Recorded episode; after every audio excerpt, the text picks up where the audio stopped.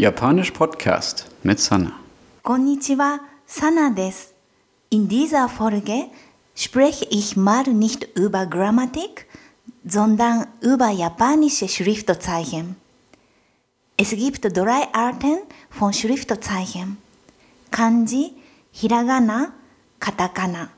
Kanji sind chinesische Schriftzeichen.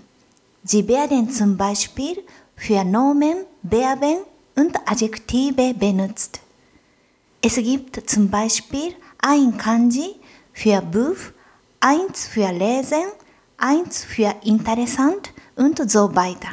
Viele Wörter bestehen allerdings aus zwei oder mehr Kanji. Zum Beispiel das Wort Japan hat zwei Kanji, das Schriftzeichen für Sonne und das Schriftzeichen für Ursprung. Die zweite Art von Schriftzeichen, Hiragana, ist eine Silbenschrift. Es gibt insgesamt 50 Hiragana-Zeichen. Mit diesen Zeichen kann man im Grunde alle japanischen Wörter schreiben, aber benutzt wird Hiragana vor allem, um zum Beispiel Verbendungen und Präpositionen zu schreiben. Die dritte Art, Katakana, ist auf eine Silbenschrift und hat auch 50 Zeichen. Normalerweise benutzen wir Katakana für Wörter, die aus dem Ausland kommen, zum Beispiel Internet oder Spaghetti. Also, wenn ihr moderne japanische Texte seht, dann findet ihr wahrscheinlich alle drei Arten von Schriftzeichen. Kanji, Hiragana und Katakana.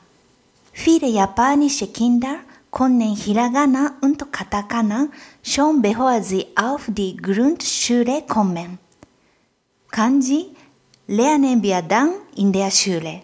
Ich glaube, ich hatte jeden Monat ein oder zwei Kanji-Tests.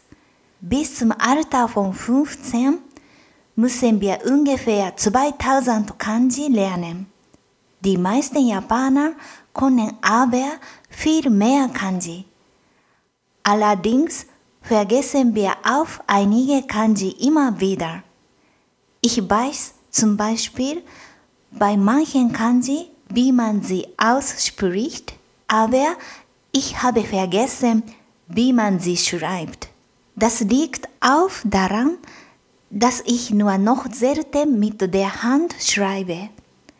Stattdessen benutze ich oft mein Handy oder mein Computer.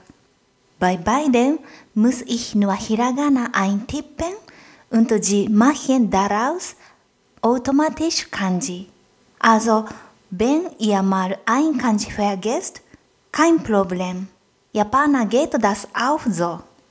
Links zu Lernenmaterial für Hiragana und Kanji findet ihr auf meiner Homepage jpodcast.de. Viel Spaß beim Lernen. Gambatte. Ja, matane. Tschüss. Japanisch Podcast mit Sanna.